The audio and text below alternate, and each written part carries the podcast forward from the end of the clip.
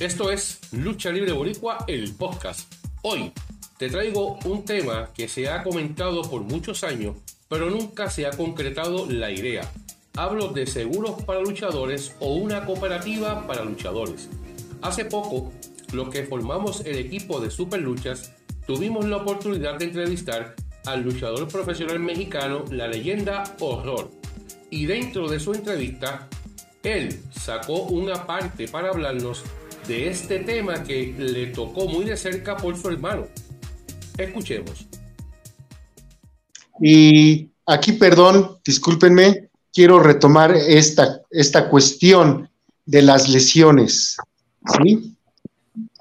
Yo tengo una inquietud de tiempo atrás de que uno como luchador, que es el que se está subiendo a un ring a dar el espectáculo, el que está pues en constante peligro de una fractura e inclusive de la muerte, uno como luchador debe de pues de acercarse a las comisiones de box y lucha, exhortarlas a que hagan un reglamento para que el promotor que esté haciendo funciones de lucha libre tenga o hagas, compre un, un seguro de gastos médicos para el luchador, gastos médicos mayores e inclusive para la muerte, porque ha sucedido de que eh, compañeros han perdido la vida luchando arriba de un ring y ni siquiera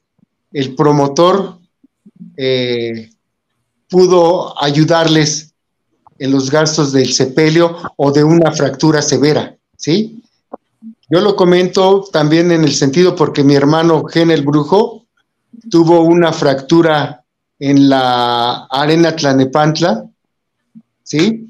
Y el promotor lo carrerió, ya salte, ya, ya, vámonos, vete, vete. Tenía miedo de que se fuera a morir ahí.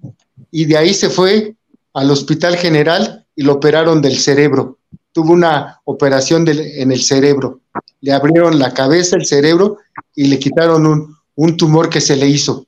¿Sí? Entonces, a mí me gustaría que las comisiones de box y lucha hagan su trabajo, que no nada más exijan, ¿sí? Que el luchador debe de traer el carnet de luchador profesional, sino que también exijan al promotor que debe de tener un seguro de gastos médicos, ¿sí? Porque varios compañeros se han muerto en, arriba de un ring. ¿Sí? Y pues discúlpenme que, haya hasta cambiado el tono de, de voz, pero sí, sí urge que, que se empiece a hablar de ese tema, ¿sí? Porque no podemos dejar que un compañero quede, su familia quede desamparada, ¿sí? Entonces, eh, vuelvo a insistir, las comisiones de box y lucha deben de entablar y aumentar el reglamento hacia el promotor. Ya escucharon al luchador horror.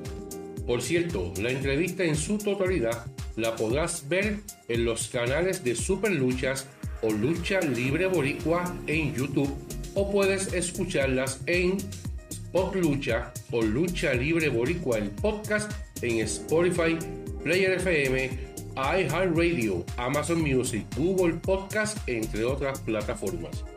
Bueno, mi opinión respecto a la industria de la lucha libre en Puerto Rico. Luego de una conferencia en el municipio de Salinas, tuve la oportunidad de hablar con una de las leyendas del deporte de las mil emociones, el cual no voy a mencionar el nombre, y le planteé ese mismo eh, proyecto o idea, pero ver eh, en, cuestión de cooperativa. Me explico. Abrir una cuenta en una cooperativa o banco, el cual cualquier luchador profesional que tenga su licencia registrada en el Departamento de Recreación y Deporte en Puerto Rico, aporte a un pote, digamos 20 dólares quincenales o mensuales. Claro está, Eso no va a sufragar los gastos totales de una lesión o en caso de muerte. Pero sí puede ayudar al luchador en algunos gastos, eh, como por ejemplo medicamentos, luz, agua, que son gastos personales que también el luchador incurre en gastos cuando cobra. Ahora bien, yo no creo que en Puerto Rico haya un promotor con el dinero suficiente para hacer un tipo de póliza en cada evento. Y si lo hay, no va a arriesgar su dinero por cualquier o Y o X razón. Pero sí creo que los luchadores de la isla del encanto pueden eh, hacer un pote, 20 eh, dólares mensuales. Oye, a veces gastan 20 dólares por ahí, un par de cerveza. Para ellos mismos. Es un poco un tema un poco complicado porque el sistema del Fondo del Seguro del Estado en Puerto Rico, pues no, como luchadores ahora mismo no tienen un contrato y no estamos en la época de los 70 y los 80 que se hacía mucho dinero, coliseos llenos como Roberto Clemente, Pachín Vicente, estadios como Juan Jamón Lubril de Bayamón, Irán Bison, el Paquito Montaner en Ponce, etcétera, etcétera, etcétera en esa, en esa época se hacía dinero. Ahora, el ingreso de las compañías de lucha de Puerto Rico mayormente vienen eh, por auspicio, por auspiciadores. Y es bien cuesta arriba, a veces hasta pagar los luchadores. Y lo puedo entender. Pero si los luchadores hacen, hacen una, una cooperativa entre ellos, en donde cada cual eh, aporte a ese pote que no lo veo difícil ni imposible. Alguno que sufra una lección y doy este ejemplo y tiene un plan médico porque trabaja en el gobierno ya sea estatal o municipal o en empresa privada y cubre sus gastos hasta cierto punto, pero no cubre algunos deducibles, por ejemplo 100 dólares, y ese pote al que él aportó le da 60, pues ya son 60 menos que gasta, que tiene que sacar de su sueldo o de lo que tenga en sus ahorros.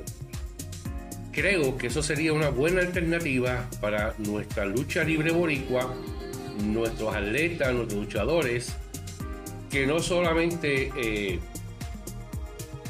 suben a ring a darse golpes, suben para llevar un espectáculo de altura, el cual ustedes los fanáticos disfruten de la A a la Z, de campana a campana. Eso no es imposible. Esa leyenda de la que les hablo me dijo, sería buena idea, pero vamos a ver qué pasa. Hasta donde sé, nunca se ha concretado. Espero que algún día cojan mi idea y la hagan realidad para, para ellos mismos, para sus familias. También hay gastos personales como luz, agua, gas. Y hay veces que, el luchador en Puerto Rico gana tan poco y viaja tanto y la gasolina y los peajes y la comida y viaja con la, con la familia que no da a veces el sueldo que les pagan por una noche para llevar todos estos gastos a cabo por una sola noche. Imagínense si tienen que estar 15 o 20 días en un hospital.